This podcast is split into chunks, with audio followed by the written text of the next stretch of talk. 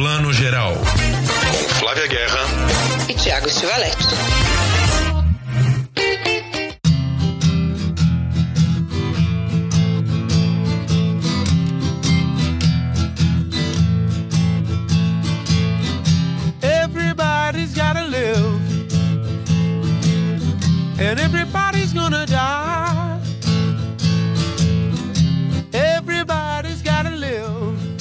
Dia, boa tarde, boa noite para você que está escutando ou vendo Plano Geral, seu podcast, videocast de cinema, streaming, séries de TV. Agenda bombando no final do ano sempre. Hoje vamos falar de dois filmes muito legais que estrearam nas plataformas de streaming, NIAD, na Netflix e na ponta dos dedos na Apple TV Plus. Vamos falar também sobre Anderson Silva, nosso grande lutador aí, que entrando aí na onda que gente sempre tem falado de filmes e séries biográficas, acabou de ganhar uma série de ficção na Paramount Plus. E muito mais aí, sessão vitrine também que está voltando com tudo aos cinemas para falar disso tudo. Flávia Guerra, Bom dia, já falo só bom dia agora. É, bom dia, boa tarde, boa noite, boa madrugada. Esse podcast é livre, você faz sua maratona na hora que você quiser. Então, né? Vamos lá começar. Eu não gosto quando tem gente que fala assim: eu não tenho tempo para assistir, para ouvir podcast. Você não faz a sua casa, não lava uma louça, não pega um metrô, não fica parado no trânsito.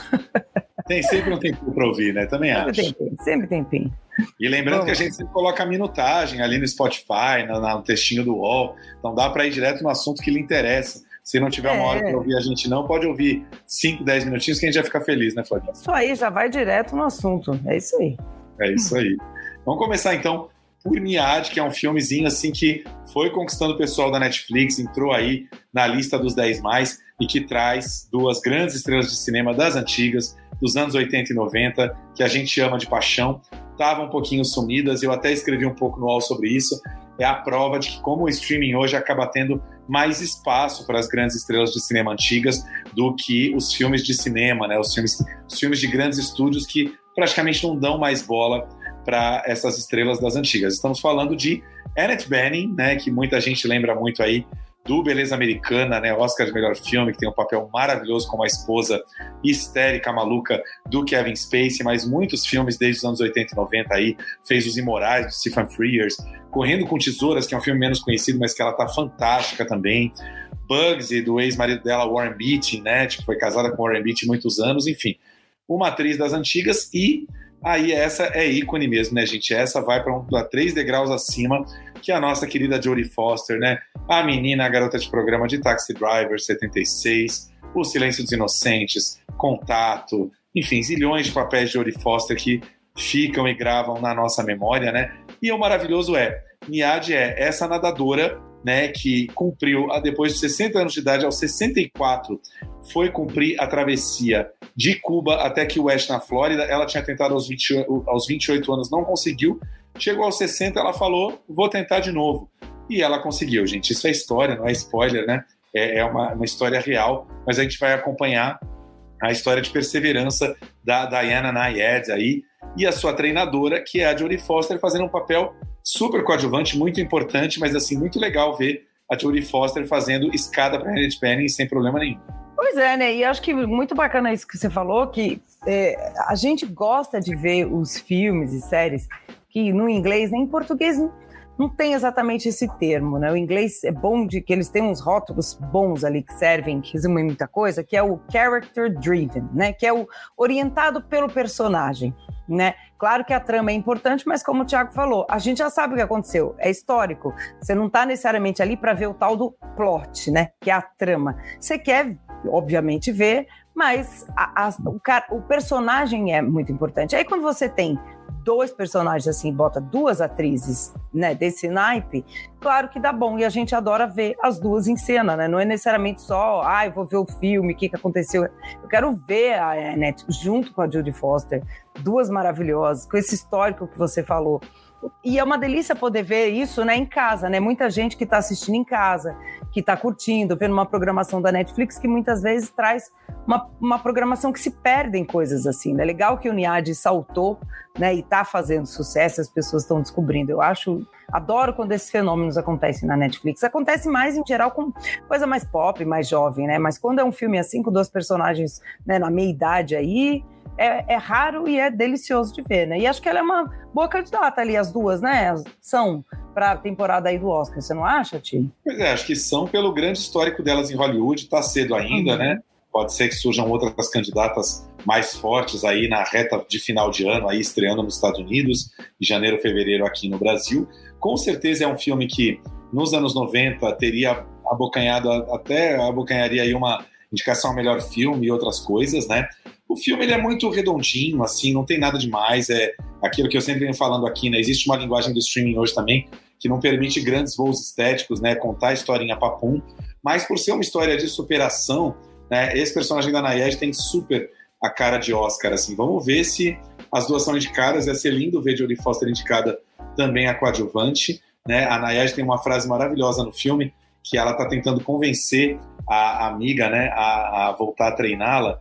Ela, mas você tá louca, você tem mais de 60, você não vai conseguir fazer essa travessia. Tipo, você não tem mais o corpo de antes. Ela fala, pois é, eu descobri que eu não tenho mais o corpo dos 28, mas a minha cabeça hoje é diferente, a minha cabeça é muito melhor. E ela confia na cabeça para fazer uma travessia de 52 horas. Façam as contas aí, dividido por 24, isso dá dois dias mais 4, 5 horas, 53 horas. São dois dias ininterruptos, sem dormir, comendo por tubo. Tem algumas regras para você né, poder entrar para o livro dos recordes. Ela não pode tocar no barco que acompanha ela. É uma equipe de 40 pessoas aí acompanhando, né, incluindo a Jodie Foster e o piloto do barco. E, mas ela não pode tocar no barco. Se ela tocar, ela é desclassificada. Ou seja, é muita água potável ali dada no canudinho, comida com sódio dada no canudinho e né, fazendo xixi na água, segurando o resto. É, é uma, uma prova para reality show nenhum botar defeito. Viu? Meu Deus, é uma prova assim de obsessão quase, né? Não é nem uma prova de resistência, é uma coisa da pessoa tem que estar tá muito obcecada, não é?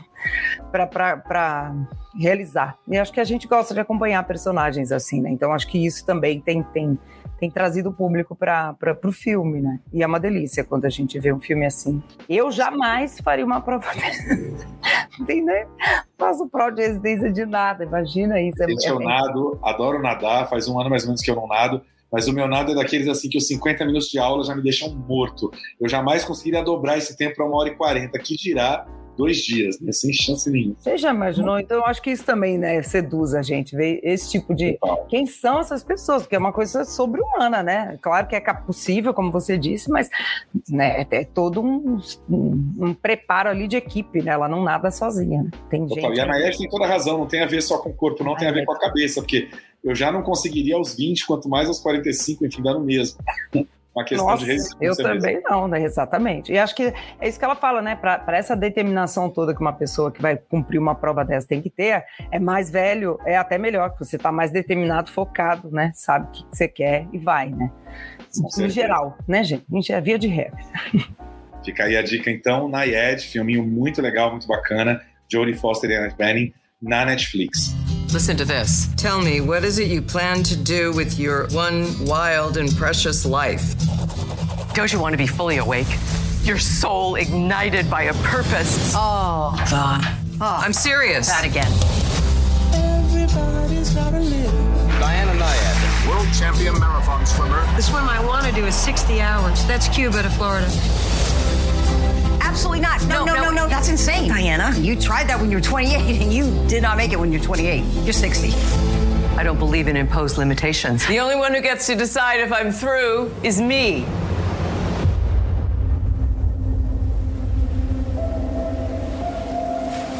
Okay, just a little swim.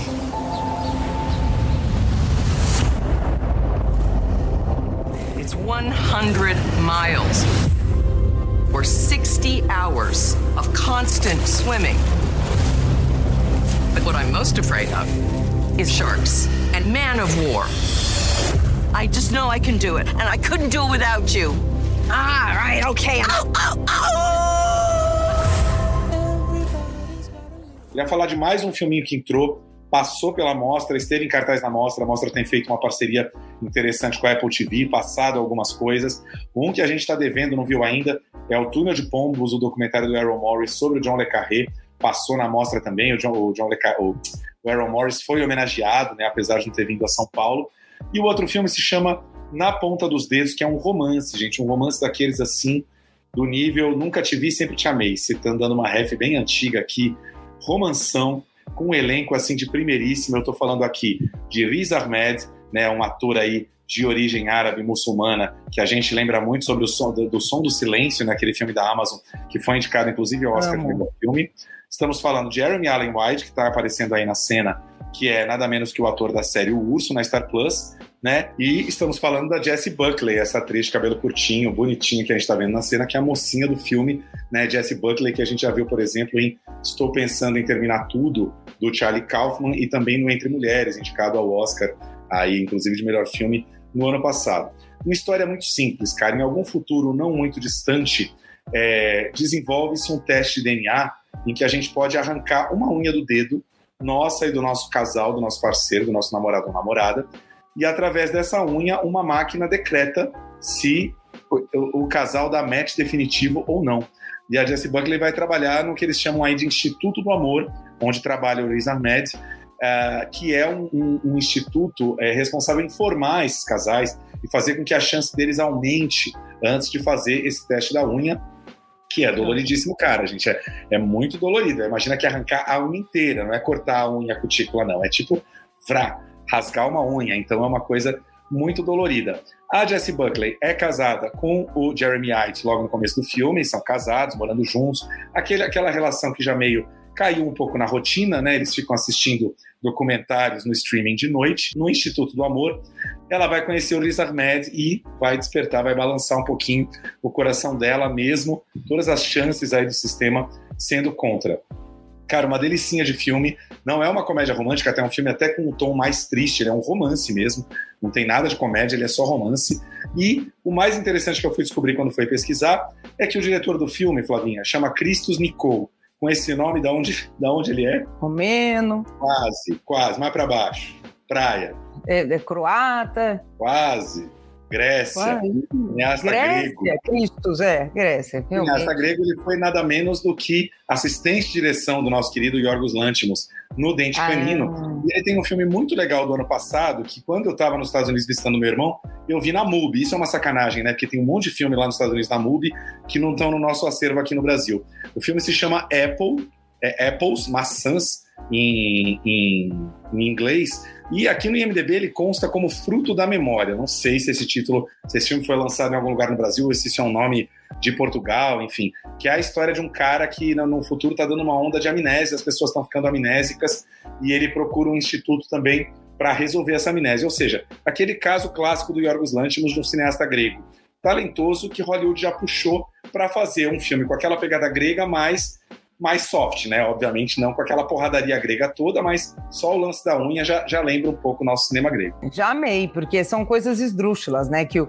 eu, eu adoro. bom, a gente já falou muito do Yorgos aqui, mas outros cineastas gregos aí, principalmente os contemporâneos, trazem coisas esdrúxulas, diferentonas, né? Que você não está esperando. E isso é muito bom, faz muito bem para o cinema, para a gente. E isso tá na Apple. A Apple não é um streaming com um alcance como uma Netflix ou até acho que uma Amazon, né? Eu não sei como é que tá o lance assim. Eu sei que no Brasil a Globoplay tem muita, né, muita assinatura, a Netflix e as outras talvez se misturem um pouco. Mas a Apple é um streaming, dá para bastante gente acessar e é uma delícia quando né, dá uma cavucadinha ali, dá uma investigada que tem coisa interessante que está escondida e que a gente tem que né, furar aí a, a bolha né, do, do, do, do de sempre para achar umas produções assim. Have you guys taken the test? Yeah, three years ago, we were positive. Felt like a weight had been lifted. I founded this institute to take the risk out of love. No more uncertainty, no more wondering if you've chosen the right partner, no more divorce. We were the first to build the machines to conduct the test to make the bond of love stronger. I really want to work here. A lot of famous people study there. Really? Like who? Ginger Spice. She's my favorite. I know. You'll be shadowing Amir. He's already one of our most successful instructors. What's the one thing you love most about Maria? Take your time. I love her hair. It's soft. It's nice, Ansa. It's nice. Vocês também viram aí o Luke Wilson, quem deve lembrar aí, irmão do Owen Wilson, né? Ator dos excêntricos Tenenbaums, de vários filmes aí, desde o fim dos 90, começo dos 2000, né? Luke Coelho, que eu lembro tinha um crush gigantesco no Luke Wilson, mais do que no Owen, ele faz o chefe do instituto aí, o chefão, um papel menor que os outros três. E o Jeremy White, que está crescendo, né? O Urso foi uma série tão aclamada que ele já está aí nos quatro ou cinco filmes próximos previstos. Eu acho que se não sair uma indicação para ele no ano que vem, com certeza sai em 2025, porque é, a América abraçou ele, ele virou o novo queridinho da América no cinema e nas séries e tudo. Não, virou total, né? O, o, Urso com certeza vai receber um monte de indicação nas premiações aí, né? E ele com certeza vai receber mais papéis aí, né? A gente tá vendo ele aí na tela, aí ó. Já ganhou o Globo de Ouro pelo Urso, né? Primeira temporada, a segunda também tá aí bombando e agora está crescendo no cinema, né? Então é, um, é o ator da vez, né? Ele e o Austin Butler, acho que são os dois da vez. Aí Austin tá numa série da Apple que já vai estrear só o ano que vem, que é dos mesmos produtores do Band of Brothers, que acho que é, é Masters of the Air, né, que são os mestres do ar, né, sobre a batalha da Segunda Guerra, mas em vez de ser no, no solo, como era o Band of Brothers, nos céus. E o Austin é um dos personagens principais. O Jeremy já já tá numa dessas também, outra já grande série. Você falou do, do Austin Butler, eu lembro também do outro Elvis, né, do filme da Sofia Coppola, que é o Jacob Elordi, que estourou no Euforia, a série da HBO super aclamada, e que agora está conseguindo vários papéis no cinema, né? Faz o Elvis do filme da, da Sofia Coppola, que estreia no finzinho do ano agora, né? Entre Natal e Ano Novo. E também eu vi outro dia, caiu no meu Insta do nada aqui, o pôster do filme novo da Emerald Fennell, né? A diretora lá do filme com a Carrie Mulligan, gente, como é que chama? O filme da, da Mulher Vingadora? Bela Vingança. Bela quase Vingança. ninguém gosta, acho que só eu gosto de filme. Imagina, que isso, é. amo Bela Vingança, mas é. a mulherada ama, não? Eu é, não, não cinematograficamente, né? A gente curte Sim. a estrutura, tanto que o filme foi premiado com roteiro, né? Roteiro, Agora, é, é, roteiro. É. E o novo filme dela é estrelado aí pelo Jacob Elord, que é um homem alto, belíssimo, enfim, vou ficar aqui Olha, gente, eu ouvi, eu ouvi opiniões divididas sobre esse filme dela. Tem gente que tá amando, tem gente que tá dizendo que não é legal uma pena, né? Quero muito, quero muito que seja legal. Do outro também teve, nesse também, o Bela Vingança, teve gente que odiou, eu adorei, então acho, eu espero que seja um, um caso desse também. E a Emerald, para quem não lembra da cara dela, ela é a Barbie grávida de Barbie, né? A produtora dela é a produtora associada do Barbie, né? E da Margot Robbie, e ela é a Barbie grávida. Ela também atua, né? Claro que o Barbie grávida é, é quase uma ponta, né? Aquela é uma atriz, assim, mas ela tá lá em cena também. É isso aí. Fica então a segunda dica, tá aparecendo aqui na tarjinha embaixo, na ponta dos dedos, filme lindo, lindo, lindo. Esse, mais do que o Nayed, é um filme de cinema que caiu no streaming mesmo. A feitura dele, a estética dele, os planos, é de um diretor de cinema. Nayed é uma história linda, muito bem contada, mas esse é daqueles que eu sempre fico uma pontinha assim, falar, ah, queria ter visto na tela grande, mas tudo bem, não dá para ver tudo na telona em dia. Não dá mesmo, mas pelo menos a galera toda pode assistir, né, no Brasil todo. Porque às vezes tem uns filmes lindos, maravilhosos que a gente ama e o circuito é pequeno. Aí pelo menos vamos chegar aí no streaming também. The truth is, we're all achingly lonely, and we're endlessly searching for ways to fill that void. Can I ask you something? Why do you work at the Institute? Maybe understand love a little better. I really want to learn how the exercises help you connect. Why are we doing this? I thought it'd be fun. It's just messy, that's all. I think it's normal to get into a, a, bit of a routine. I think relationships should be worked on every day. Oh, sorry. Sorry. I was wondering if it was possible that one person could be in love with two people at the same time. It's a biological impossibility. Yeah, that's what I thought too.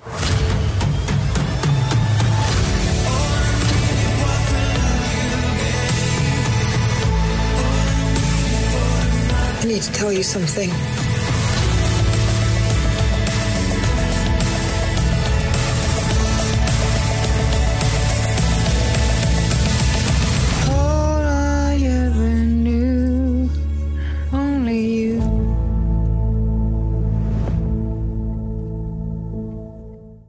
Mais de streaming aí, lançamento da Paramount Plus? Vamos falar, né, gente? Olha, a gente tem, ah, eu amo, né? Sou suspeito para falar. A gente, a gente ama, né? A gente adora histórias brasileiras, séries brasileiras.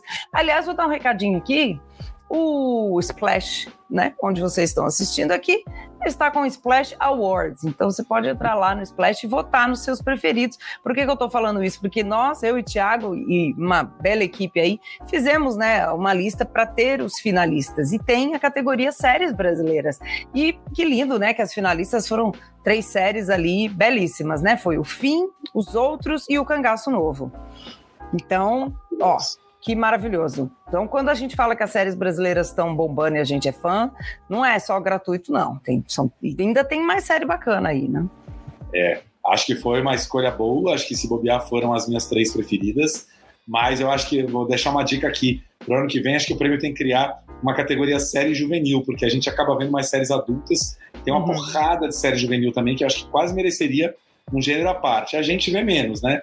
Mas é acho verdade. que dá para ter uns leitores legais aí de é. série juvenil. É verdade, entre as brasileiras tem muita coisa sendo feita, né? A gente, por exemplo, esse ano trouxe filme juvenil, um deles, né, que é o Perdida, que super fez sucesso, né? Tá lá na Disney agora, né? A galera amou, né? Guarda-chuva da Disney, né? Que é a Star Plus. E tem muita coisa sendo feita também em séries e a gente fica passa meio ao largo mesmo. Você tem toda a razão. E aqui agora eu destaco uma que acho que ela fica para a temporada do ano que vem, né? De melhores, né? Já ficou, mas oficialmente fica também, que é sobre um cara né, acho que um dos maiores esportistas né, da atualidade do Brasil, de uma modalidade que eu confesso que não sou fã, não acompanho, mas eu sei a importância que tem e o quanto é incrível, que é o MMA. Né, estamos falando de Anderson Silva, que é um cara incrível, né? A trajetória do Anderson assim, como esportista é incrível. MMA, né, que é o, o, as artes marciais combinadas, né, mixed martial arts, então são várias artes marciais. É uma coisa, é um fenômeno mundial, né? É muito legal o quanto mobiliza. E o Anderson é um dos maiores campeões do mundo, né? Eu é, assistindo o primeiro e segundo episódio da série e pesquisando também para entrevistar. Eu entrevistei o Anderson, o William Nascimento, que faz o Anderson na fase adulta, a Larissa Nunes, que faz a mulher do Anderson, que é a Daiane. E aí eu tava pensando nisso, né, cara? Esse cara ganhou 16, 17 lutas seguidas, foi um campeão mundial. Assim, é uma, um, universo incrível que o Brasil não tinha entrado tanto assim. A gente entrou no futebol, a gente entrou no tênis com o Guga, na Fórmula 1, né, com Piquet, mas com cena mesmo ali. E, o, e o, esse universo do MMA eu acho que ele expandiu num nível muito interessante. E a série, Thiago, ela é justamente para mostrar essa trajetória do Anderson, ela está na Paramount Plus, né? Já está em cartaz, mas não pelo esportista só. Ah, uma luta, duas lutas, é uma coisa de prova. Não. Ela, é, ela tem um recorte muito interessante de família. Né? Então a gente no primeiro episódio acompanha o Anderson na adolescência, né? Ele nasceu em São Paulo, mas foi criado em Curitiba pelos tios, né? E quem faz os tios dele? Olha só, um deles é apenas o, o, o, tio é apenas o seu Jorge, maravilhoso, né? Seu Jorge incrível, fazendo um tio aí mais velho, né? Que cuida, que cria esse, esse sobrinho com muita disciplina e tal, e quer que ele seja um cara legal e tal. E ele, ele vive numa família aí, né? Que tá que tá, tá tentando se estruturar. E a tia é a Tatiana Tiburcio, que também é uma super atriz. E eu conversei com esse elenco todo, a gente vai ver um pouquinho aqui o Anderson comentando isso, junto com o William e a Larissa, sobre o, o quanto essa série traz exatamente isso: personagens negros, a gente não tem como não ter esse olhar para o recorte racial, porque a gente ainda tem muitos poucos heróis negros aí no nosso cinema e nossas séries, né? A gente estava falando do Mussum, a gente falou do Claudinho Bochecha. Essa semana vai estrear o Opaió 2, Lázaro Ramos e um elenco e uma equipe né, de negros e negras. Parece que a gente está aqui falando em questão de uma agenda, mas não está. Esse assunto é muito importante ainda. Então, ter histórias assim, e o quanto o Anderson é de uma família brasileira comum, em que as pessoas negras estão lutando todos os dias contra o racismo, contra tudo e todos com muito amor, o trabalho de equipe. Eu gostei desse recorte do roteiro, sabe? Que eu não estava esperando. Então, eu acho que. É... Essa entrevista com o mito a lenda. Vamos lá, vamos ver um pedacinho, gente. A gente quer poder inspirar essa jovem, essa jovem é, geração que está chegando, né? É, poder é, inspirar todos, né? Todos aqueles que se, se, se identificarem em algum momento na série, que tem muita, muita coisa que muita gente vai se identificar mas assim poder ajudar essa nova geração a entender que tem muito mais do que simplesmente o celular ali, né? É, tem muitas coisas que podem ser feitas quando você tem determinação e disciplina. E amor de família. Né? Essencial, né?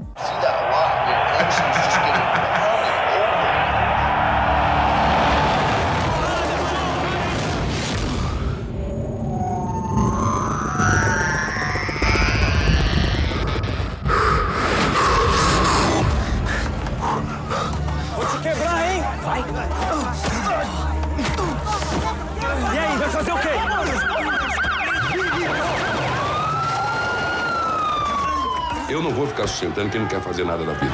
É só confusão, é só problema, reclamação na escola. Eu não vou ficar ouvindo xingamento dos outros sem reagir. E tudo pra você reagir? Tudo pra você brigar?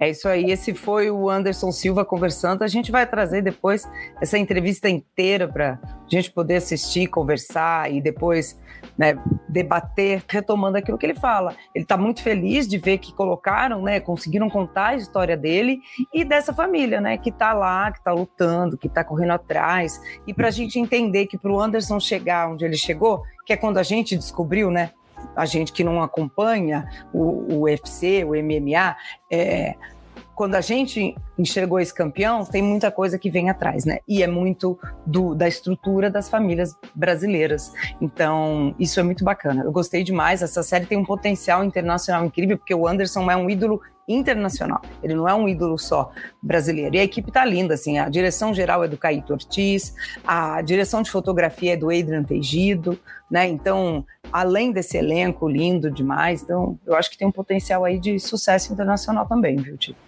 E a gente tem pelo menos três ou quatro atores vivendo o Anderson em várias fases da vida, não é isso? Molequinho. Isso, a gente, isso, a gente tem três. Tem o Bruno, que faz ele. Tem, tem, uma, tem ele pequeno, né? Criança, mas é muito rapidinho. Depois tem o Bruno, que faz ele adolescente. E tem o William Nascimento, que aí já faz ele jovem adulto e mais pra frente também. Muito bem. Quantos episódios? São cinco episódios. Eu assisti dois e agora já estão todos no ar na Paramount. Estreou já, já pode maratonar. Que eu acho que é facinho. Ela passa assim, ó, uma delícia. Dá para maratonar lindo num, num dia, assim. Legal, maravilhoso. Como é que ficou o nome da série? Anderson Silva? Anderson Spider, né? Que é como ele é chamado, é o apelido dele, Silva. Então, botar Anderson Silva aparece rapidinho lá na Paramount. Maravilhoso. Mais um, então, agregando a nossa onda de levas biográficas, aí principalmente levas biográficas de personagens negros, como a gente tem falado muito aqui, né? Claudinho Bochecha, Mussum, né? Muito importante nesse momento a gente ter essa, esse, esse retrato, né? Essa, quase que uma reparação mesmo, a gente ter mais esse espaço para contar as histórias dos personagens negros que não havia, nem no cinema americano havia muito, né? E agora a gente está bombando nesses retratos, né? Lembrando de duas estreias, todo mundo já sabe, mas não custa deixar o recado aqui, vai que tem algum desavisado. Netflix essa semana, duas grandes estreias, né? The Crown voltando aí para sua última temporada, primeira parte, né? Finalmente vamos ter a morte da Diana aí, já estreou na última quinta-feira e tá todo mundo aí caindo de boca vendo, né? Devorando The Crown, que é uma das séries mais queridas de todo mundo. E nosso amigo Heitor Dália estreando o policial DNA do crime, elencão ali, né? Maeve Jenkins, Romulo Braga e Tomás Aquino, né? Engraçado que Maeve e, e, e Tomás Aquino estão bombando no cinema com pedágio, nos festivais, já já estreia, e também estão na série do Heitor aí, que é um pouco sobre as relações meio escusas e corruptas da Polícia Federal, enfim, né? A Polícia Federal com seus altos e baixos, né? Mas uma visão bem menos romanceada do que as séries da Lava Jato e outras séries que a gente teve num outro período aí. É verdade, eu tô super frustrada aqui que não consegui ainda pegar o, nem o DNA, nem o The Crown, né? E eu sei que já o The Crown final tá dando o que falar, e na Inglaterra estão dizendo que emburreceram a Diana para dar uma melhorada na imagem do hoje rei Charles. Então eu tô louca para assistir, tô aqui me doendo que não deu tempo ainda, né? Série tem isso, a gente precisa dar uma dedicação aí. Por se filme já tá assim, série também. Mas a gente vai trazer tudo, com certeza a gente vai assistir, porque é uma das minhas favoritas também. É isso aí. E Flavinha, para terminar, a sessão vitrine está de volta aos cinemas. Conta pra gente. Sessão Vitrine está de volta, gente. A gente aqui né, é parceiro da Sessão Vitrine, a gente ama, e que é uma programação que eu acho que é crucial no seu trabalho, que é levar né, o cinema brasileiro para praças que muitas vezes não chegaria, né, gente? E dessa vez mais uma vez, né, renovando esse novo, essa nova temporada, né, vamos falar assim. Então, a sessão vitrine continua com apoio, né, sessão vitrine Petrobras, e aí eu acho que é mais bacana ainda, porque a gente vai ter toda uma nova leva de filmes que são diferentes, que tem um olhar diferente, que tem preço popular, praças diferentes, sempre com debate, para a gente assistir e ter histórias diferentes do Brasil. Eu fui né, na inauguração né, dessa nova, nova leva da sessão vitrine e foi muito bacana, porque é, são, são projetos assim que estão começando né, a, a, ganhar, mas tem um clássico aí que estreia já já, que reestreia, que está fazendo 20 anos, Thiago, Durval Discos, da Ana Mulaerte, em cópia restaurada, belíssima, linda, para a gente né, acompanhar. Eu não sei quem viu Durval Discos nos cinemas, eu assisti e tô louca para ver essa cópia restaurada. Vai, vai ser muito, sei lá, acho que vai ser emocionante, né? Assim, você lembra quando você viu do Valdiscos ganhou um monte de prêmio Nossa senhora, faz 20 anos, né? Vamos falar, vamos puxar o assunto. Não, eu amei que o Luiz Carlos Merten, nosso querido colega crítico incrível, e ele falou, né, assim, vai ser lindo pra gente ver de novo, que também tem essa coisa da formação de público, né? Ver de novo a sequência inicial do Durval, que é um super plano sequência dele descendo a rua Teodoro Sampaio, que é uma das ruas mais paulistanas que existem no mundo, né? Então, assim, tem essa coisa também, não são só filmes novos, tem também os filmes é, antigos, né? Durval já virou antigo, vê como é que a gente tá velho? Que voltam aí como Durval restaurados. Eu fui, né, e falei rapidamente com a nossa querida Silvia Cruz e o Vitor Lopes, que são da Vitrine Filmes, né? Um pouquinho sobre esse conceito. Vamos ouvir um pouquinho de cada um conversando um pouquinho com a gente, comentando, né, sobre essa, essa conquista, né, que eu acho que é continuar a sessão vitrine, ter o apoio da Petrobras e levar o, o público, né, né, o público para o cinema com preços populares. Vamos lá. Vamos ouvir um pouquinho do Felipe? Ação de formação de público, de, de trazer novos e diversos olhares do cinema brasileiro é, para as salas de cinema, com ações especiais, com debates, com podcast, com, com preços é, reduzidos de ingresso para poder a gente olhar essa nova cinematografia e não só nova, mas filmes de patrimônio que vão voltar através da Sessão Vitrine Petrobras, como Durval Discos, que é o primeiro lançamento em novembro. Qual é a importância de um projeto como esse para a gente formar o público para o Brasil e trazer o brasileiro para o cinema, né? Não só para o cinema brasileiro, mas para o cinema cinema. É, através do, da sessão Vitrine Petrobras, a gente pensa a distribuição coletiva e uma proposta de comunicar o cinema enquanto um evento, um lugar de encontro, um lugar de troca, de debate. E o nosso objetivo é, é contribuir de uma forma para reaquecer essa vontade em quem ainda não reaqueceu, para lembrar que é uma experiência única, a sala escura, tela grande, é uma experiência imersiva sonora também. Então é, a gente acredita que nada substitui essa experiência, apesar de a gente acreditar em todas as telas, mas, e a gente busca que o público em geral, ou os públicos, porque são diversos também, eles venham para a sala escura assistir os filmes.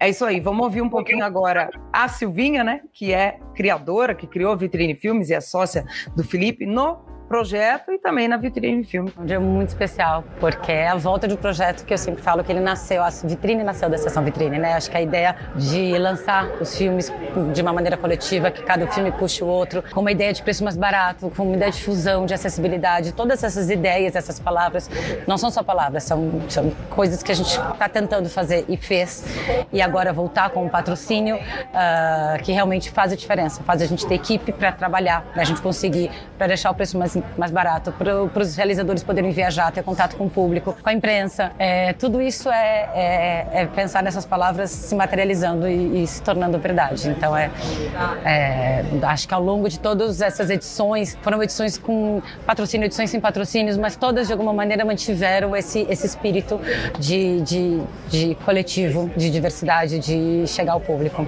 E vale a pena, né? Porque o público responde, né? Eu venho na sessão vitrine normal, assim, com o público normal sempre tem gente. Sempre. Não, preço assim- popular, as pessoas respondem, né? Eu acho que as pessoas respondem muito realmente à questão do preço popular. E essa ideia que a sessão vitrine, eu acho que conseguiu de, dar marca, assim, ah, vamos ver que filme tem a sessão vitrine. Eu acho que é essa questão que eu algumas vezes vi pessoas e fico tão orgulhosa. Falei, nossa, é isso mesmo que a gente criou.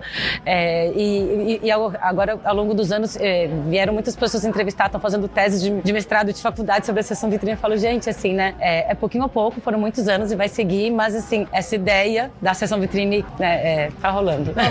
É isso aí, gente. Tá rolando, vai continuar a rolar e vai ter muita coisa. Como eu falei, Durval é o filme que abre a- essa nova leva, né, com patrocínio da Petrobras e estreia já. Olha que coisa linda. Então, né, fica aí de olho, dia 23, essa semana, Durval já chega nos cinemas e depois a gente ainda vai ter outros filmes aí que vale a pena prestar atenção. O Que Bizarro ainda não foram Peixes- divulgados, né? não, não foram sim, foram sim. Foram? A gente foram. A gente vai ter Bizarros Peixes das Fossas Abissais do Marão, que é um animador que eu sou muito fã. O Bizarros Peixes estava na mostra, né? Mas pouquíssima gente assistiu, então vejo uma animação que, entre outros, tem Rodrigo Santoro fazendo as vozes aí, voz de um personagem. Sem Coração, da Nara Normandi e do Tião, né? Que estava no Festival de Veneza, que passou por outros festivais do Brasil. E a gente tem também Propriedade, do Daniel Bandeira, que vem aí também com esse olhar do nossa produção fora do eixo, porque é um filme que vem também da região Legal. nordeste do Brasil. E sempre aquele esquema meio um por mês, né? Isso aí. Isso mês, mais ou menos. Legal. Mas só dar um recadinho rápido. Elise Tom só tinha que ser com você, que, se eu não me engano, salvo engano, dei uma pesquisada aqui, foi o documentário brasileiro mais visto nos cinemas esse ano. 40 mil espectadores, talvez indo rumo aos 50. Parece pouco, né? Mas para um documentário no cinema levar 40 mil pessoas, hoje em dia tem que ser eles Regina e Tom Jobim, né? Que resgata aí a memória do grande álbum que eles gravaram em 1974, né? Onde saiu aí clássico dos clássicos, Águas de Março e muitas outras, né? O filme acaba de chegar aos streamings, não é nenhuma plataforma específica, tá? É pay-per-view, dá para alugar na Apple TV, dá para alugar no Prime Video, dá para alugar no Now, onde quiser, com um preço médio aí de R$14,90, ou seja, quase que um preço de meia entrada, né? E ver quantas pessoas quiserem. Então, tomara que Elis e Tom, né, do Roberto de Oliveira, consiga chegar a mais fãs e, e- e apaixonados por música aí agora no streaming. É isso aí, filmaço. Eu adorei o Elisiton. Que, que, que seja visto por todo mundo. É isso aí. Vocês ficam agora com a nossa entrevista com Eugênio Pupo e Matheus Sundfeld, produtores e organizadores da Mostra de Cinema de Gostoso no Rio Grande do Norte, que começa agora na próxima sexta-feira, dia 24.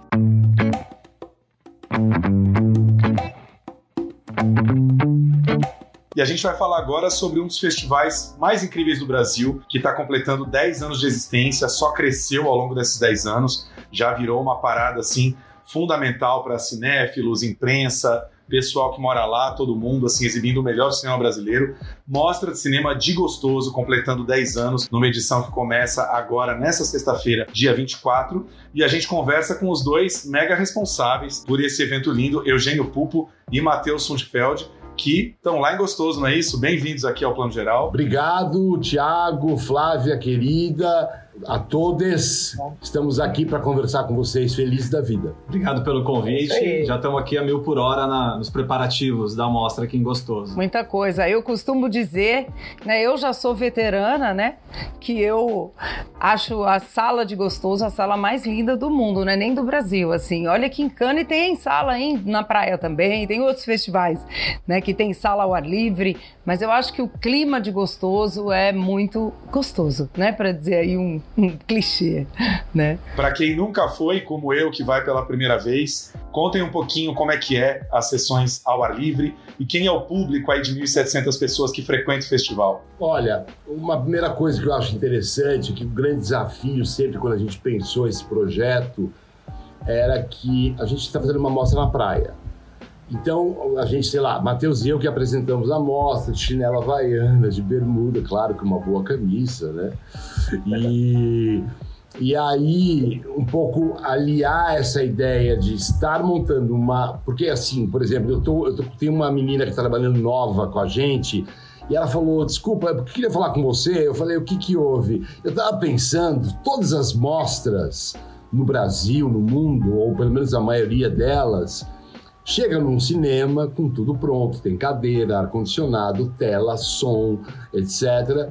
traz o HD, faz o teste, amanhã começou a mostra. Vocês não. Vocês montam uma sala de cinema e na praia, em um lugar que venta muito, né? E numa, em frente ao mar é a tela, né? Então, é assim, é um nosso Fritz Carraldo, assim, é uma verdadeira loucura isso que a gente faz. E ela falou: quem inventou isso? Eu falei: a gente. Ele falou: vocês são loucos, né? Eu falei: pois é. E é muito trabalhoso. A gente fica. A, a, gente tem uma produtora em São Paulo, que é a Eco Produções. A gente faz filmes, faz séries, faz mostras, faz exposição edita livros, quer dizer, é uma, porque a gente tem um acervo muito grande, projetos sempre muito mirabolantes, e ao mesmo tempo a gente tem que dedicar tempo a criar, a fazer essa amostra. Mas essas sessões, como você me perguntou, nos perguntou, ela alia esse conforto. Então, por exemplo, uma boa projeção em DCP, né, que a gente faz numa tela de 13 metros por 5, o som 7.1, é assim, e é impressionante, mesmo com o vento à noite, você tem um som perfeito, né? Então, o nosso grande desafio era dar, respeitar, valorizar as obras que se inscrevem e a gente seleciona, porque senão fica lá um telão, a gente nem, né, nem transa essa de telão, né? E em cadeiras espreguiçadeiras, que a gente olhou como eram as cadeiras de cane, fez exatamente, e não por isso, porque também tem a ver com praia, né? São cadeiras espreguiçadeiras que tem três regulagens, você fica absolutamente à vontade, com um ar-condicionado natural, que é o vento que fica, reduz bastante à noite, mas ele é constante, e as estrelas cadentes. Então, a ideia é um pouco de fazer uma, uma, uma, sala de cinema de alta tecnologia na praia e com todo mundo com o pé na areia, né? E exibindo filmes é, é, muito particulares. E aí a gente tem 650 cadeiras preguiçadeiras, mas as, a faixa de areia nas laterais e mesmo na pracinha, mas principalmente nas laterais, ela fica cheia. Então a gente teve dias em sessão de abertura que a gente teve mais de 2 mil pessoas. Teve dias que a gente teve 1.500, 1.600 cada dia é um dia, né? Não, completamente. E as cadeiras, gente, funcionam muito, viu? Elas não são desconfortáveis e a tela fica alta, então dá para ver deitado, que é uma delícia. Aquela sensação stadium, sabe? De salas de cinema que são raras hoje em dia. E o som funciona muito bom. Eu sou a chata do som. Quem escuta sempre aqui o podcast sabe que eu sempre digo que sessão ar livre, ela tem que ser muito bem pensada, porque senão fica muita distração fora, você sai do filme, né? Barulho e tal. E em gostoso funciona muito. E o que eu mais gosto gosto, Thiago vai ver esse ano, é que tem gente que fica na areia também assistindo o filme. Bota uma canga lá, fica de boa, tranquilo assistindo. Então, assim, o público ainda é maior, né, que esse da, da sala em si que é criada. E isso é muito democrático, né? Acho que não tem coisa mais democrática do que você fazer uma sessão assim, né? E a gente faz um, uma amostra, que eu quero que o Matheus fale um pouco da programação, que ele lembra todos os filmes. é, uma coisa que a gente também se preocupa é não fazer uma série de atividades, filmes, muitos filmes. Não que a gente tenha poucos filmes, porque o objetivo é exibir filmes, refletir sobre os filmes, né? Mas ao mesmo tempo a gente acha importante que as pessoas almocem tranquilas, que elas possam dar um banho de mar, se conhecer, porque né, um festival é legal, né? A gente está por volta de 100, 105 convidados, né? Então são pessoas de diversas áreas, diversos de realizadores, atores, atrizes, críticos, jornalistas, né? Então tem uma os, pessoas do Rio Grande do Norte, realizadores, tal.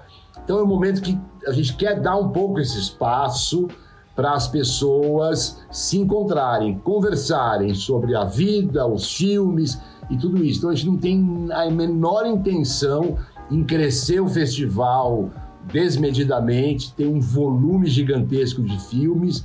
Isso é uma coisa consciente, a gente quer uma coisa que seja equilibrada, até por estar na praia, né? Não, acho que é um pouco isso, assim, o perfil da, da mostra que o Eugênio trouxe, né? Ela é muito focada realmente nesse envolvimento com a comunidade aqui de Gostoso também, né? Então, o projeto, ele teve início lá em 2013, com uma série de cursos de formação técnica e audiovisual que a gente promoveu para jovens aqui de São Miguel do Gostoso. Então, meses antes da abertura da mostra, né, da primeira edição em 2013, nós iniciamos esses cursos de fotografia, linguagem, roteiro e filmagem. Né? Então, os jovens daqui eles participaram desse processo desde 2013 e até hoje, ano a ano, nós já formamos mais de 140 jovens aqui da cidade e esses jovens eles realizam curtas ao final desse processo de oficinas, né, ao longo do ano, e esses curtas são também exibidos é, na sala ao ar livre durante a mostra.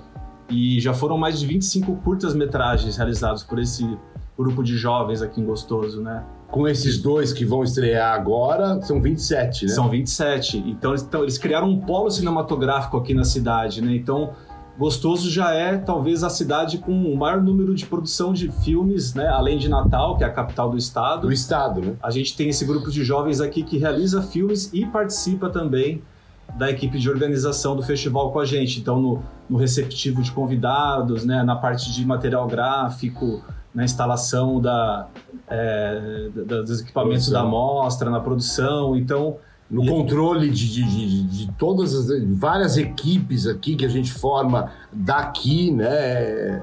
Tem pessoas daqui do grupo que organizam, que fazem carga horária e etc. Quer dizer, eles participam, é um oito, né? Começa ali com um argumento que eles escrevem, aí debate-se os argumentos, aí chama um, um, um, professor. Já vieram várias pessoas, desde Rodrigo Aragão, Jorge Bodansky, enfim, várias pessoas de, de várias localidades do, do Brasil, da UFRN, ministrar essas oficinas de roteiro, depois decupagem, direção de arte, e aí produção, e aí filmagem, né? É, é um processo longo. A gente já fez 50, é, Foram 57 oficinas. 57 oficinas desde 2013, né? E, Caramba. Né? e uma é. coisa interessante que a gente, esses jovens, quando a gente veio em 2013, nós fomos para os assentamentos. Eu falei, não, a primeira turma que a gente quer é chamar o maior número de pessoas que moram nos assentamentos, que tem assentamento a 35 quilômetros daqui. São distritos ao, ao, redor de São Miguel do Gostoso. Né? Exato. Se aqui já não chega muita coisa, né, muitos projetos culturais e tal, nesses locais menos ainda. Não chega nada, né? É. E a gente foi, começou a andar nesses lugares, colocar cartazes dizendo que a gente volta aí deixando fichas para as pessoas preencherem, falando com professores, com as escolas, com líderes comunitários, etc. E ficamos um mês aqui só indo e vindo, depois fazendo as entrevistas em vídeo para selecionar 40 jovens. A gente entrevistou 180 pessoas, jovens, né? Nesse, nesse quatro, quatro semanas em 2013 e selecionamos 52, porque tinha gente, muita gente interessante, né? E aí você tem ali um perfil de pessoas muito voltadas para dentro, sem perspectivas assim outras, vivendo as suas vidinhas em assentamentos, etc. E desabrocharam, viraram assim uns monstros, né? Começaram a falar: puxa, eu, eu, eu, eu quero fazer outras coisas, eu quero estudar, eu quero trabalhar, eu quero casar. E assim foi. Então, a ideia um pouco principal é a mesma turma fica três anos. Né? Então, a mesma turma faz três mostras, pelo menos oito, nove curtas e pelo menos 15, 20, sei lá, oficinas, né?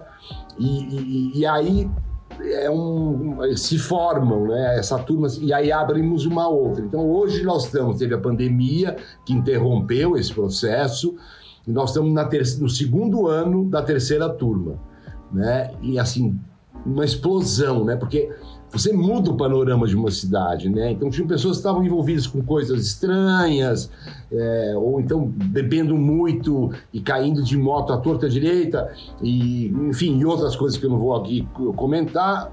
Hoje as pessoas se formaram na UFRN, entraram, fizeram curso técnico no IFRN, outros foram morar em São Paulo, porque quiseram fazer um, um curso, uma coisa, ficaram.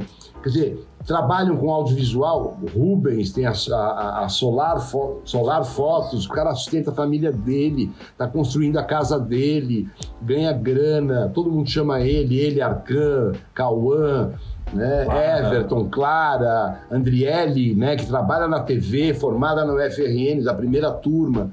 Então, é um, é assim, e, e- e eu costumo dizer que esse projeto é a base da mostra. Quando eu- a gente procurou alguns patrocinadores, falou, ah, legal o projeto e tal, mas como que é o retorno da mostra? Eu falei, querido, o retorno da mostra é ligado aos cursos. A mostra só existe porque tem essa formação. Não, é verdade, eu concordo total, assim. E eu brinco que todo ano que eu vou, eu vou é para ver os curtas do pessoal do nosso, né, do audiovisual, porque muitas vezes a gente que viu os filmes ao longo do ano, né, quer rever, claro, né, os filmes da programação, a gente já vai falar disso. E, e eu vou para isso e para os encontros, né, os debates que tem, que a gente também vai falar disso, que são muito bacanas, né? Claro que é lindo ver as sessões, mas eu acho mais interessante ver essa produção local, que a gente não vai ver em grande circuito, em grande festival, mas que trazem é, questões que a gente não está atento, né? Os curtas que vêm, assim, sobre a questão dos moinhos de vento, né? Que estão aí poluindo, num certo sentido, todo esse visual do Nordeste. Ao mesmo tempo, tem essa questão energética, energia limpa, é uma coisa a ser discutida e a gente vê pelo um viés é, pessoal de quem vive com isso. Tem um negócio na porta de casa, em cima da cabeça, né? Tem outras perspectivas que só quem está ali poderia contar pra gente num filme, né? Então, é, pra, pra gente é um privilégio quem pode quem pode estar lá também. Eu acho que vocês resumiram bem assim o quanto um festival desses tem uma importância gigante em formação antes de ser um festival de exibição, né? Formar novos olhares, formar gente que tem interesse em trabalhar com audiovisual é fundamental, ainda mais depois do, do baque político aí que nós vivemos, né? Vamos falar um pouquinho de programação. É, mostra competitiva, quatro longas-metragens. O Dia que Te Conheci, de André Novaes Oliveira, de Minas. Estranho Caminho, de Guto Parente, Ceará. Quando Eu Me Encontrar, de Amanda Pontes e Micheline Helena, do Ceará também. Saudade Fez Morada Aqui Dentro, de Haroldo Borges, da Bahia. 947 inscritos entre longas e curtas. Eu sei que é uma pergunta sempre meio armadilha, mas eu tenho que fazer. É como é que vocês viram a seleção desse ano? O que, que vocês foram sentindo de tudo que vocês foram vendo, não só dos selecionados? Enfim. É, Tiago, foi um processo bem longo, né? Iniciado por volta de julho, com a abertura das inscrições, né? A gente fica quatro meses e meio a cinco É. envolvidos com os filmes, porque a gente acha de uma irresponsabilidade muito grande. Por exemplo, o Festival de Brasília abriu não sei quantos longas, 300 lo- longas, para 15 dias uma seleção. Gente, co- como assim? Né? É uma coisa que pra- pra- não cabe na minha cabeça isso, sabe? Não, é, a gente ficou bastante surpreso, assim, né, com a quantidade de filmes inscritos. Eu lembro que lá nas primeiras edições da mostra a gente recebia 200, 300 filmes, assim, né, já era um processo um pouco longo de, pra gente ali no começo, mas agora realmente tomou uma dimensão muito maior, né? Então é interessante que a gente consegue, a partir dessa visualização e da- do processo de curadoria, ter uma dimensão, assim, de como está a produção brasileira, né, do ano, né? Então, é, como nós só exibimos filmes realizados em 2023, algum ou outro só em 2022, a gente acaba é, tendo acesso né, a- ao, panorama geral assim, da produção audiovisual no país. Né? Então, são, são filmes de todos os estados é, que se inscrevem na mostra e é um mergulho muito, muito interessante assim que a gente passa né, ao longo desse segundo semestre. E, e a curadoria, principalmente aqui em Gostoso, assim, né, trazendo para a realidade daqui, a gente tem muito que levar em consideração todo esse processo que a gente diz em relação à formação de público, né, que a gente estava comentando sobre os cursos, mas os filmes aqui exibidos, né, sendo que a gente tem essa a sala principal, ela é ao ar livre, né, então é uma sala aberta ao público, a toda a população. A gente é muito cuidadoso também e criterioso no sentido da classificação indicativa né, dos filmes para, enfim, não- eles não serem exibidos ali numa faixa horária para menor de 12 anos ou 14, por exemplo. E não só a classificação indicativa, né, o que é um critério mais técnico, assim, mas também é, a narrativa, né, a linguagem desses filmes com potencialidade para dialogar com a população aqui da cidade, né? Então é um ponto muito importante que a gente leva em conta sempre assim quando está assistindo os filmes tentando visualizar, né? Como, como será que vai bater esse filme lá na, na comunidade, né? Ao longo desses 10 anos a gente já teve muita, já muita experiência, né? Em filmes que nós achávamos que iria ser sensacional, as pessoas iam adorar, iam dar muita risada, é um filme engraçado. Quando chega aqui, às vezes é um tipo de humor que, que não dialoga, que, que não bate. Então a gente foi aprendendo muito, né? Ao longo desses 10 anos. É, uma, tentativa e erro, né? Festival é tentativa e erro também. É, e, mas olha, assim, por sorte, acho, acho que a grande maioria dos filmes entraram a contento, Sim. assim, né? Uma reação. Eu costumo, eu costumo dar de exemplo. É, eu costumo dar de exemplo é, o, o filme do Guto Parente, Inferninho, que é um filme mais experimental, mas é um belíssimo filme. A gente ficou enlouquecido quando assistiu esse filme. E nós exibimos na praia e foi impressionante. Uma comoção, né? Uma comoção. Famílias inteiras levant... aplaudindo de pé, saindo, né? A gente recebe pessoas de diversos estados. Tem gente que procura a gente, olha, vem de Florianópolis. Ah, você veio turistar? Não, vim para mostra, depois vou passear um pouco. De, de todos os lugares. Mas a comunidade prestigia, isso nos deixa muito felizes. E no caso de Inferninho, a gente falou, puxa, como será? Teve até um, um crítico que falou, poxa, vocês vão exibir Inferninho na praia? Eu falei, vamos. Porque também tem uma, um, um, uma coisa importante que você não precisa tratar. É, é como fazer teatro infantil, né? O filme infantil, né? Você não pode tratar as crianças que nem loucas, né? Que nem idiotas, né? E a gente não pode tratar as pessoas que nem idiotas. A gente tem que dar para elas também desafios e, e, e elas né? E, e ver como é, vai ser a reação delas, né? E funcionou. Tem funcionado. Tem funcionado. Funciona muito, isso é muito legal, a, a, a, programação. E tem uma outra coisa que eu achei interessante, né? Esse ano, a programação. Esse, o ano passado é que começou a ter uma sala fechada, né, para filmes, né, com uma temática que não são necessariamente. É, não livres, né? Porque tem uma coisa muito bacana que vocês sempre fazem, que é avisar, né, quando um filme que não é livre vai começar. Tirem as crianças da sala, né? Que é da praia ali. Mas mas filmes que têm uma temática né, um pouco mais ali ousada, mesmo para ser exibido à noite na praia, ou mais experimental. E a, esse ano eu vi que tem né, a sala, como que a gente diz? A sala é, aprimorou, né? Com patrocínio é, geodésica, e acho que ela se aprimorou. Então eu queria que vocês falassem um pouco disso e da programação de dentro dessa sala, como é que vai ser, né? Que é uma sala nova, né? Que está começando aí. Aliás, um dos filmes que está em cartaz é o Pedágio, né? Então, ano é. passado a gente inaugurou essa sala, essa tenda, né, da, da Mostra Panorama. E esse ano resolvemos aprimorar esse espaço, criando essa a sala Petrobras, né, que tem esse name rights do nosso patrocinador principal, a Petrobras esse ano, e que ela, ela tem um formato geodésico, né, como, como um planetário, né, um formato de quase de, de glue, assim. Então, ela tem 15 metros de diâmetro, uma sala para 110 lugares climatizada na praia, onde vão ocorrer essas sessões da Mostra Panorama é, part... todos os dias, a partir de sábado, né, na, na sessão de abertura, na sexta-feira, não tem a panorama, mas a partir de sábado já começa, sempre às 15 horas. É um pouco isso, Flavinha, que você disse. São filmes, às vezes, com uma classificação indicativa um pouco maior, é, que tem um trabalho de linguagem, uma, uma, enfim, experimentação de linguagem ou temática, né? Filmes que fazem mais sentido serem exibidos nesse, esse espaço fechado. E além da, da Mostra Panorama esse ano na tenda geodésica, a gente vai ter também uma atividade nova, que é em parceria com o BR Lab, do Rafael Sampaio, que é um, uma atividade de work in progress, que vão ser exibidos dois filmes em fase já avançada de montagem para curadores, distribuidores e agentes de venda tanto do Brasil quanto do exterior.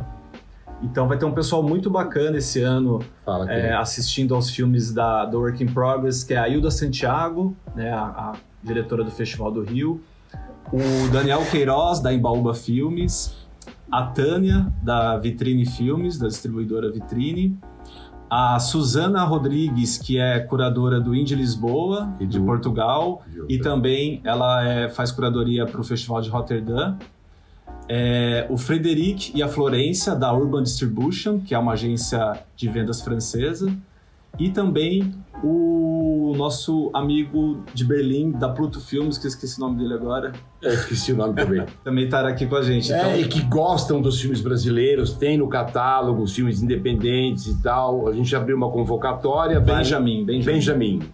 Abrimos uma convocatória, vários filmes se inscreveram escolhemos dois, e esses dois estarão aqui com representantes, né, diretores, o diretor de, de, dos dois filmes, os diretores e os produtores, né. Então vai ser uma experiência Legal. nova, né, a gente chama de work in progress, É, é um teste, a gente gosta de fazer esses testes também, a gente já fez algumas outras coisas tal. A gente vai ter também, aproveitando essas pessoas que aqui estarão meio, porque essa atividade do Work in Progress, ela vai ser fechada, ela vai ser restrita a esses convidados e aos realizadores e o, e, e o pessoal do BR Lab e a gente, né? Vamos fazer um seminário que vai inaugurar, abrir, né, com o Felipe Barcinski e a Maria Camargo, né, sobre roteiro e direção. Roteiro e direção né? Eles fizeram o último projeto juntos, foi uh, uh, uh, o Rota 66, mas enfim, o Felipe tem uma larga carreira, Maria também, então acho que vai ter uma troca muito interessante. A gente vai ter muitos alunos da UFRN e alunos também de uma universidade que estudam audiovisual de Mossoró, fora todo o nosso público que vai ter interesse, isso no sábado. No domingo nós vamos ter a, a Embaúba, é o Daniel? Isso, o Daniel Queiroz e a, e a Tânia falando sobre distribuição, né, uma mesa é, aqui na pousada. Os seminários são sempre aqui na pousada dos Ponteiros, onde também tem os debates, né? No dia seguinte, a exibição de cada filme de manhã tem os debates com os realizadores e no período da tarde os seminários, né, iniciando como o Eugênio falou com o Felipe e a Maria no sábado no domingo, um seminário sobre distribuição com a Tânia e o Daniel Queiroz. E na segunda-feira, fechando os seminários, uma mesa sobre é, festivais de cinema no Brasil e no exterior com a Suzana Rodrigues, do Indie Lisboa, e com a Hilda, do Festival do Rio. Queridos, para terminar, queria que vocês comentassem um pouco esse fortalecimento ano a ano dos filmes fora do nosso eixozinho sudestino, aqui São Paulo, Rio, Minas. Esse ano a gente tem né, dois longas do Ceará na competição principal, tem curtas do Rio Grande do Norte na competitiva de curtas. Como é que vocês veem essa mudança de cenário em 10 anos de festival? O quanto esse, esse, essa descentralização do cinema no Brasil tem, tem, tem rolado? Desde a primeira edição, a gente sempre teve esse olhar. Primeiro que nós estamos aqui no Nordeste, mais precisamente no Rio Grande do Norte, onde a produção ainda era bastante incipiente. Por exemplo, não se faz longas aqui. Então agora com esses editais da Paulo Gustavo, é possível que saiam pelo menos dois ou três longas, né? Ou até mais. É, então a gente, a gente tinha já, é, sempre teve essa responsabilidade de ter esse olhar e não só para esses filmes, por exemplo, Ceará é uma coisa nos últimos anos muito interessante, né? A explosão, a profusão de filme da produção cinematográfica do Ceará é realmente muito, muito incrível, né? Então a gente quis também mostrar um pouco isso para os realizadores aqui do Rio Grande do Norte, como exemplo, sabe? E, e, mas a gente sempre bateu muito numa tecla por isso que a gente faz o Gostoso Lab também, né? que é um, um, um laboratórios de desenvolvimento de projetos, as pessoas trazem as ideias que, que não viraram roteiro e que, e que podem dar bons roteiros, porque a gente acredita que o desenvolvimento, o planejamento, né, a troca de ideias, quando você está pensando ou está trabalhando num projeto para escrever um roteiro ou escrevendo o um roteiro, é muito importante. E isso também aqui no Rio Grande do Norte, né? Então, a gente sempre teve esse olhar e sempre teve esse olhar para essas questões ali é, é, urgentes, né, da nossa vida, né, que aqui que, que, que, que, nos dizem respeito todos os dias, né? Questões de gênero, de raça, sociais, etc. Né? Sempre. Isso foi uma coisa que sempre nos norteou e graças a Deus, assim, é, é, a gente acha que, a gente sente que a programação, a curadoria é sempre muito elogiado, elogiada, perdão.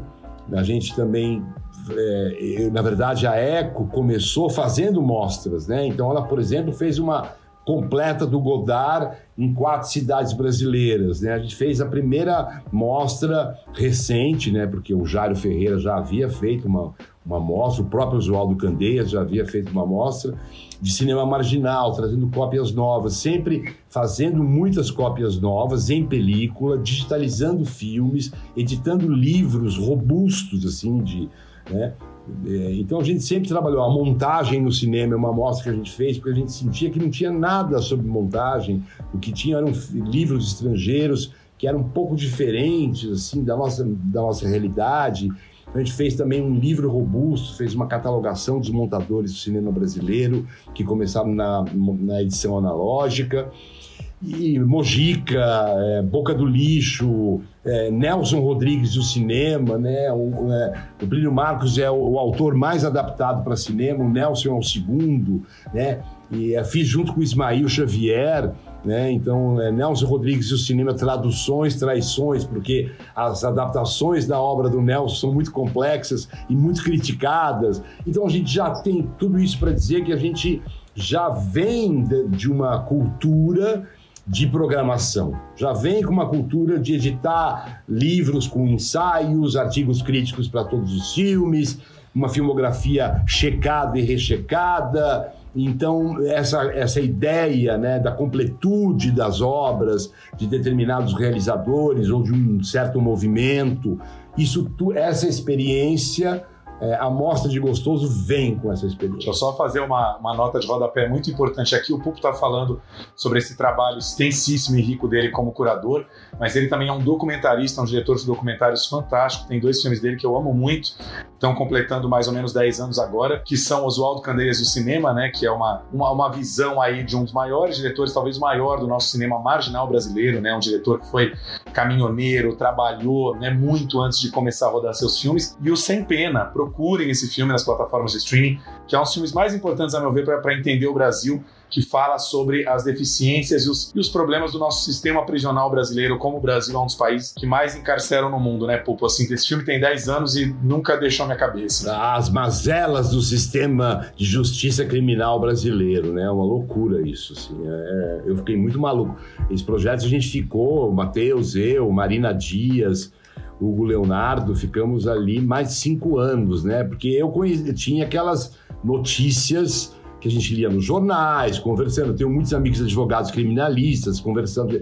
Mas foi um mergulho. Eu fui a audiências, fui a, a presídios, isso antes de filmar, né? Fui conversar com pessoas importantíssimas. Eu falei, meu Deus, que desafio maluco que é fazer esse filme. E graças a Deus deu certo. Deu muito certo, deu muito certo. E deu muito certo também uma outra série que eu recomendo aqui, que está na Amazon ainda em cartaz, né? Que é a história da alimentação no Brasil, que é maravilhosa. Né? Aliás, serviu também de base base para uma das atividades do São Paulo Food Film Festival, que une né, são, comida e cinema, duas paixões que a gente tem, né, e bebida também. Então tem muita coisa boa aí. E deu muito certo a mostra de gostoso também. Vai dar e a desse ano vai ser linda. Obrigada por conversarem aqui com a gente, por fazerem essa mostra. Obrigado, queridos. Nos vemos semana que vem e uma belíssima décima edição aí de Mostra de Cinema de Gostoso. Cheguem logo, hein? A gente já tá aqui a milhão, viu? Obrigado, Thiago, é isso aí, Flávio. Isso aí. Um beijo para vocês. Tchau. Obrigado a todos. Beijo, viu? queridos. Obrigada.